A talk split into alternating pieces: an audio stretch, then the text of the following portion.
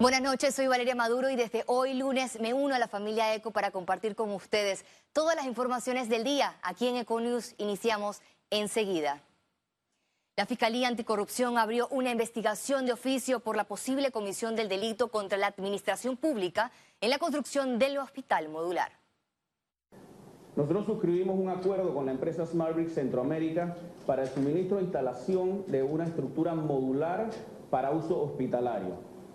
Esto implica que la estructura debe ser de primer uso. De esta manera, el ministro Rafael Sabonge rechazó las críticas y aseguró que los complementos utilizados en el proyecto pasaron los procesos de manufactura y control de calidad, tanto local como internacional. El Hospital Panamá Solidario está en la lupa del Ministerio Público tras las investigaciones periodísticas que dejan en entredicho el precio original de la obra superior a los 6 millones de dólares y que revelan modulares de segunda vendidos de primera mano al Estado. Pero yo creo que ya los elementos que hemos ido recopilando sobre eso ameritan una, una investigación de, de este índole para aclarar esa situación. Esto es una nota eh, membretada de SmartBricks esto es una empresa que además cumple con certificados de calidad ISO 9001 e ISO 14001. Y también ellos citan aquí que ellos emiten un sello de garantía para el Hospital Integrado Panamá Solidario. El Ministerio Público tiene que iniciar investigaciones en todos estos casos donde existe presunta, presuntos actos o hechos de corrupción. Estas investigaciones eh, requieren una participación directa o o que el Procurador General de la Nación vaya de manera directa a las entidades que están siendo señaladas para obtener información. El ministro de Obras Públicas, Rafael Sabonge, quien lideró la construcción, deberá aclarar los detalles que solicitará la Fiscalía para comprobar si existe un posible delito. Es importante que durante esta pandemia, esa, toda esa adquisición de bienes y servicios que, que haga el Estado cuente con la mayor transparencia. Mira, el, principal elemento para combatir la corrupción es la transparencia y la rendición de cuentas. Se trata de personas eh, de alto nivel dentro del gobierno que pueden llegar a ser hasta ministro, entonces se mandaría esa investigación ante la entidad correspondiente que sería la Corte Suprema de Justicia. Pero lo primero que hay que hacer es obtener la información en los sitios en tiempo real. Recientemente, la Procuraduría de la Administración acogió una denuncia por el rechazo de la donación que buscaba convertir el Centro de Convenciones Amador en un hospital modular con más de mil camas para pacientes de coronavirus. Félix Antonio Chávez, Econius. La falta de insumos para realizar las pruebas del COVID-19 a nivel internacional generó en Panamá un retraso en la entrega de los resultados y las estadísticas actualizadas de los casos. En el siguiente reporte, autoridades de salud se explican a qué se debe el retraso. La no inclusión de más de 1.400 pruebas realizadas del COVID-19 en el informe epidemiológico del Ministerio de Salud generó críticas. La Caja de Seguro Social salió al paso y descartó la manipulación de cifras.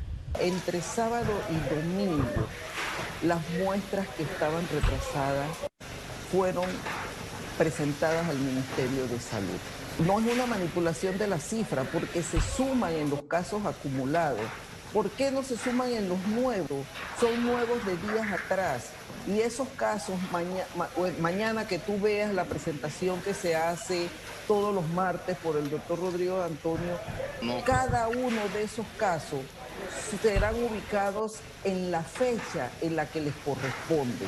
Por su parte, la ministra de Salud, Rosario Turner, reiteró que es lamentable que solo se vean las debilidades de una pandemia, pues ninguna es perfecta. Nosotros no quisiéramos tener una demora en el momento que se toma la muestra al momento del reporte, pero eh, cada día eh, se dan más casos, hay más complejidad en el manejo de la cifra, entonces por eso puede haber una tardanza pero una vez que la persona está detectada como sospechoso, se toma la medida epidemiológica que se quede en aislamiento y eso es lo importante. Las autoridades destacaron que cada uno de los casos serán ubicados en las fechas que le corresponde y se verán reflejados en el informe del COVID-19 este martes. Catherine Benítez, Econius. Las empresas están entre las guías sanitarias por reapertura y su reactivación económica. A continuación le tenemos los detalles. La reapertura gradual de empresas no solo implica abrir y retomar labores, sino también el cumplimiento de una serie de puntos establecidos por el Ministerio de Salud en guías. Entre las responsabilidades de las empresas está la limpieza constante de áreas comunes, señalar elevadores para cumplir distanciamiento social, dotar de dispensadores con gel alcoholado, entregar mascarillas a su personal, entre otros. A eso se suma la creación de un comité especial de salud e higiene, una brigada que monitoree síntomas de colaboradores y manejo del estrés Metcon es una empresa ejemplo. Desde el inicio de la cuarentena cumple estos lineamientos. Nosotros como Metcon eh, establecimos nuestro comité desde el 10 de marzo, antes que, entrara a regir la cuarentena total, nosotros nos fuimos preparando en un comité interno de, 12 personas, donde estábamos eh, asegurándonos de, crear todas las políticas requeridas para teletrabajo, eh, quiénes se iban a quedar dentro de la empresa, cómo iba a funcionar el tema del distanciamiento, tanto en las cafeterías, en las áreas comunes, en las áreas de oficina, era primordial. También para nosotros fue importante poder programar en los equipos de noticias, tanto de ECO como de Telemetro Reporta, porque era importante saber que contábamos con equipos listos para poder llevar la información al país, que es lo más importante en este momento. El personal en teletrabajo será reintegrado escalonadamente. Tenemos todo un sistema de control de acceso, tanto del personal que trabaja como los invitados que vienen. Eh, medimos temperatura, eh, tenemos gel alcoholada, eh, tenemos dispensadores por, todo, todos lados. Nuestros elevadores están señalizados donde la gente se debe parar dentro de los elevadores, manteniendo distancias. creo que, el equipo administrativo de, nuestra empresa ha hecho una excelente labor en, cuidar la salud de todas las personas que, que entran a nuestro edificio. Desde la Asociación de Ejecutivos de Empresa exigen se apliquen medidas por igual a cada sector. ¿Por qué los supermercados, por qué las farmacias han estado abiertas por estos dos meses con ciertas normas y ciertas guías que se están cumpliendo? Te toman la temperatura, entras con, con guantes y con mascarilla, eh, te, te ponen gel en las manos, mantienes una distancia. Eso debería poderse hacer en todas las empresas que tienen menos flujo de, gente entrando que, la, que los supermercados.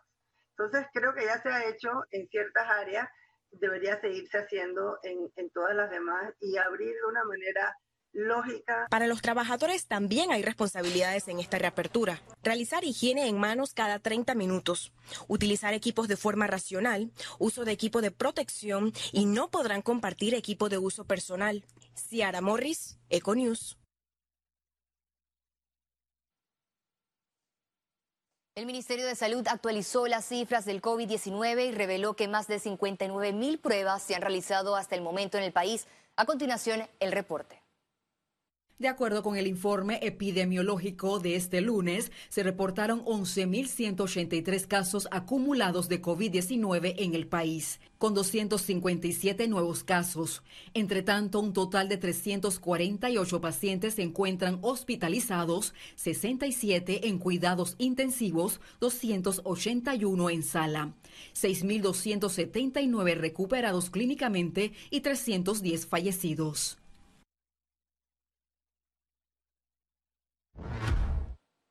El gobierno nacional autorizó los vuelos humanitarios para la repatriación de panameños varados en Estados Unidos, México y Cuba. El presidente de la República, Laurentino Cortizo, anunció la noticia a través de su cuenta de Twitter. Los vuelos serán realizados entre el 29 de mayo y 10 de junio. Por su parte, el canciller de la República, Alejandro Ferrer, indicó que se negoció con las aerolíneas un precio justo para repatriar a los panameños.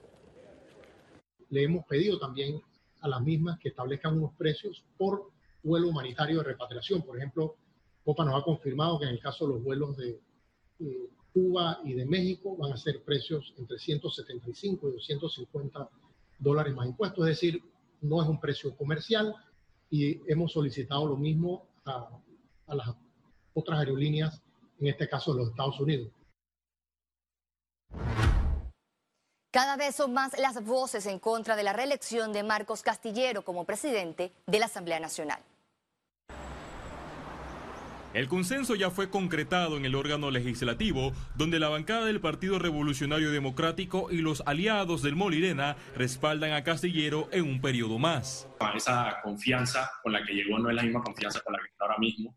Eh, hemos visto una asamblea combativa con la sociedad civil, hemos visto una asamblea opaca, falta de transparencia. Eh, las planillas todavía no, no, no, sabemos, no se han publicado, se niegan a rendir cuentas. Yo creo que es completamente injustificable una reelección del actual presidente de la Asamblea Nacional. Eh, el diputado Marcos Castillero no cumplió ni con su trabajo, que, que sería lo mínimo, pero tampoco cumplió con sus promesas. El diputado Marcos Castillero prometió reformas al reglamento interno en 100 días, sin embargo, la iniciativa es vista como una deuda tras un retraso de casi un año. Digo cosas muy específicas, muy concretas, que simplemente no cumplió. Eso, eso es un hecho. Eh, además, eh, en su trabajo como presidente de la Asamblea, eh, toda la parte administrativa, toda la parte de director del debate, de mantener el orden, obviamente también ha sido un fracaso. En medio del movimiento político, se espera que los diputados regresen a la Asamblea en las próximas semanas con las sesiones extraordinarias para debatir el veto parcial al proyecto de moratoria bancaria por 90 días. Me imaginaría que el Ejecutivo eh, tratará de plantear proyectos, eh, más que todo en el, en el, en el ámbito de el tema económico, el tema de cómo reactivar la economía, el tema de cuáles son las medidas que se van a tomar, digamos, para esta esta reapertura. La reelección en firme se conocerá el primero de julio, con el inicio del segundo periodo ordinario. Félix Antonio Chávez, Econius. Anuncian rotación de fiscales en el Ministerio Público. Zuleika Moore es asignada a Panamá Oeste. Los cambios en las fiscalías superiores de circuito y secretarías de esa entidad serán efectivas a partir del próximo primero de junio. El Ministerio Público informó que esta reestructuración forma parte del plan de fortalecimiento institucional anunciado por el procurador Eduardo Ulloa. Economía. El sector construcción espera su reapertura y líderes solicitaron información clara y respaldo. Aquí le contamos. Tras dos meses detenido, el sector de la construcción espera la fecha de su reapertura con miras a ser la industria que reactive la economía del país. Este sector, que mantiene alrededor de 40 mil contratos suspendidos, propuso abrir el bloque 2 y 3 simultáneamente. Sería prudente esa reapertura en paralelo.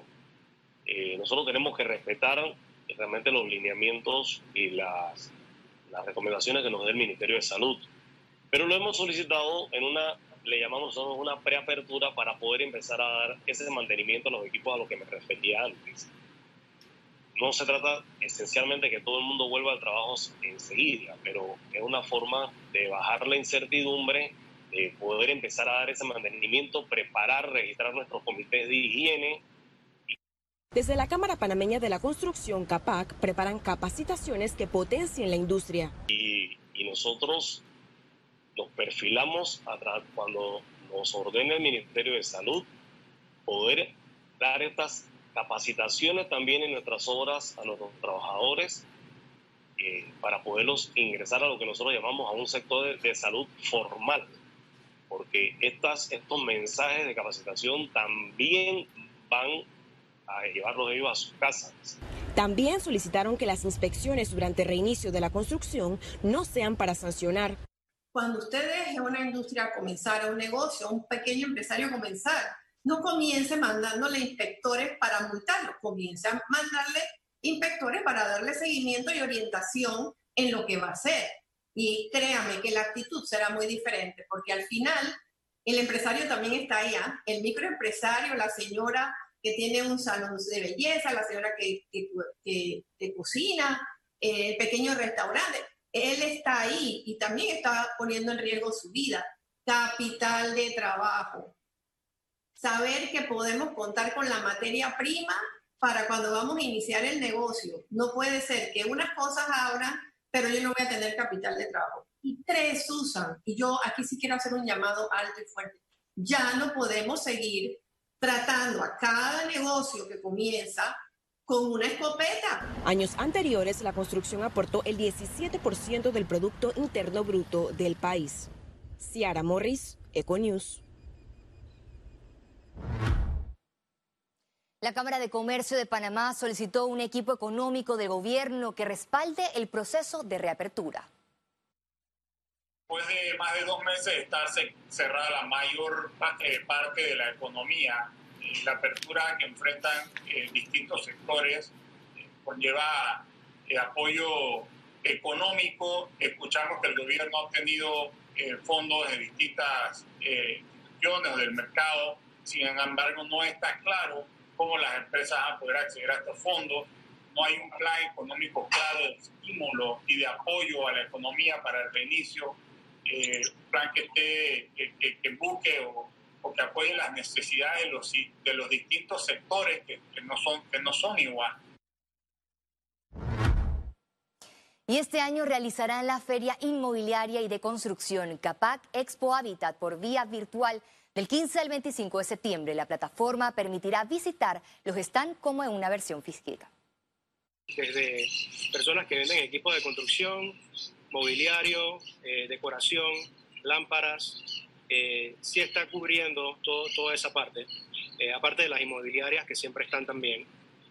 Eh, así que sí, vamos a ampliar el espectro en cuanto a todo lo que tenga que ver con, con la industria de la construcción. Por ser la primera experiencia, no contábamos con antecedentes, pero con base a ferias virtuales eh, en, otros, en otros lugares, eh, de, otras, de otro tipo de negocios, estimamos más de 1.200 transacciones por el orden de 100 millones de dólares, entendiendo el momento en que vivimos.